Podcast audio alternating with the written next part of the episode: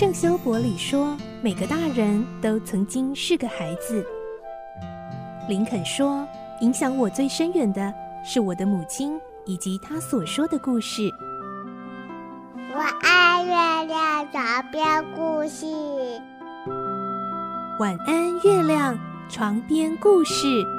小青姐姐邀请每一位大孩子、小孩子一起听故事，不管多忙，也要和你一起听故事。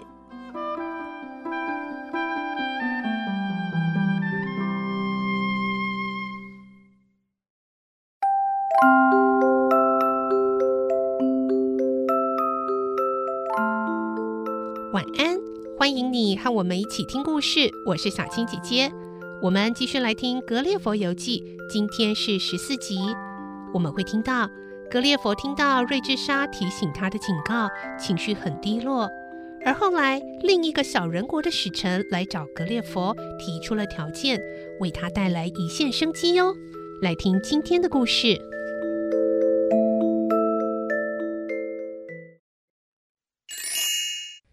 格列佛游记》十四集，一线生机。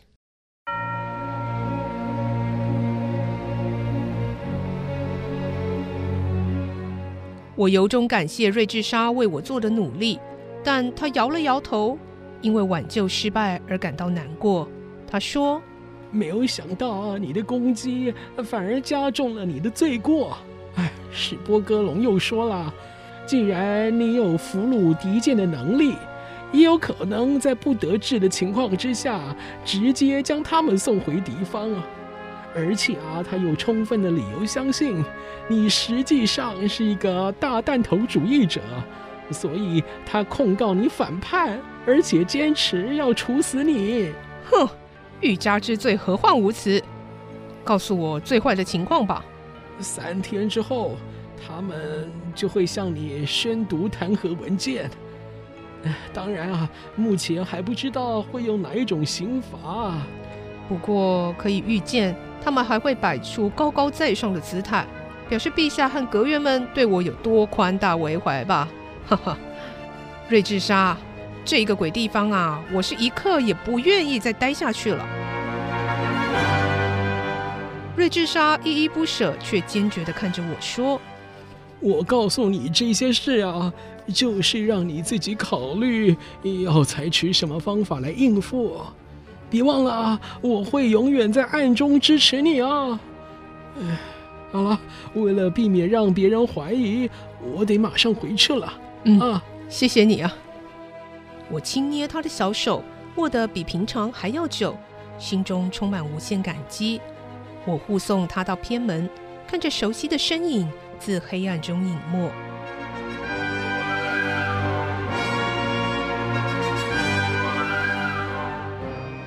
瑞智莎走后不久，我情绪低落地回到神殿内，赫然发现两个陌生的小人站在门旁，竟然是布勒夫斯家人。希望你不介意我们这次非正式的拜访。其中一位大使透过身旁的翻译和我交谈。他们称赞我既勇敢又慷慨，着实说了不少恭维的话。嗯、呃，我不懂哎，我拖走了你们几十艘战舰，应该是你们的敌人才对啊！大使信心满满，指向我的鼻尖说：“是敌人，也可能是朋友。我听说利利浦的朝廷对你很有意见，便趁着黑夜，通过层层危险来和你会面。”告诉你一个应该不算坏的消息吧。哦，说吧。我们在海边找到一艘庞大的船，能够在你离开这个即将判你死刑的国度。我已经下达命令，帮助你修理那艘船了。嗯，那条件呢？第一，释放我们被锁在利利浦海边的战舰。第二，请你这位巨人山永远不要再回来。让我们自己解决两国历代的仇恨。好家伙，这布勒夫斯家也不是省油的灯嘛！他的话立刻打动了我的心，只是没想到竟然能比预期还要早离开这儿。忘恩负义，哼！看看是谁忘恩负义。如果照常理研判，利利浦朝廷对待我的举动才该判死刑呢。当然，我那位秃头小老友瑞治莎除外。多亏他刚才来警告我，使我更加义无反顾，决心离去。走吧，这儿没什么值得我留恋了。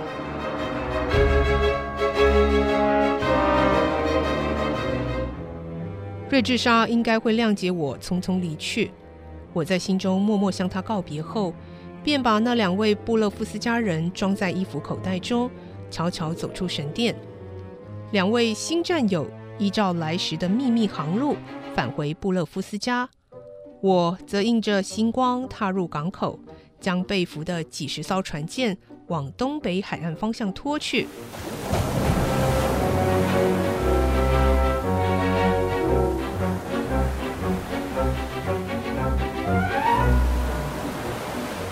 哇巨人山放走敌舰了，不得了了！利利浦的守卫发觉后，惊慌失措的大叫：“哼，史波哥龙，我就让你猜对一次，巨人山有可能把敌舰放走，其余的就留给你去伤脑筋吧。”利利普眼睁睁看着他们的战利品以及无所不能的巨人山全都归向了敌方，却丝毫不敢轻举妄动。当我到达布勒夫斯加和那位大使会合后，他指挥五百名工人把十三层牢固的亚麻布缝在一起，替我的大船制造了两张大帆。这艘船可能是和我相同体型的人遭遇海难时留下的。嗯，一点也没错，巨人山，你运气太好了。大使向我眨眨眼。我将二三十根绳头绑在一起后，捻成了够粗的绳索，捡一块巨石当做船锚，接着要了三百头牛的油脂，拿来涂抹整个船身或其他用途，然后砍了几棵当地最大的树木，用来做桨和桅杆。这些事都多亏了皇家船匠的帮忙。嗯，巨人山，这些东西送给你在路上吃。这位大使真的打定主意不让我再回来了。他们在船里装了一百头牛和三百头羊的肉，还有成堆的面包、饮料，加上许多烹调好的肉食。最后还送了六头活的母牛羊和两头公牛羊，当然还有一大捆干草和谷粮，好在船上喂养它们。在他们的全力支援下，我做好了几根木桨。借着木桨使小船顺利滑行。布勒夫斯家的港口聚集了无数小人，观赏这艘庞大无比的船，并且不时发出惊讶的呼声。好大哦！恐怖啊！怎么这么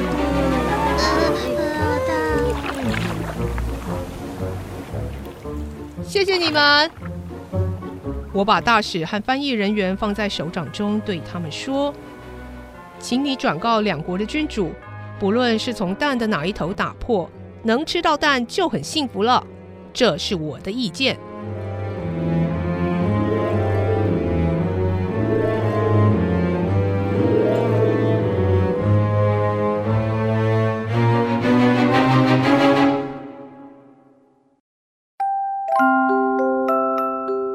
今天的故事就先听到这里喽，明天再继续来听《格列佛游记》。我是小青姐姐，祝你有个好梦，晚安，拜拜。小朋友要睡觉了，晚安。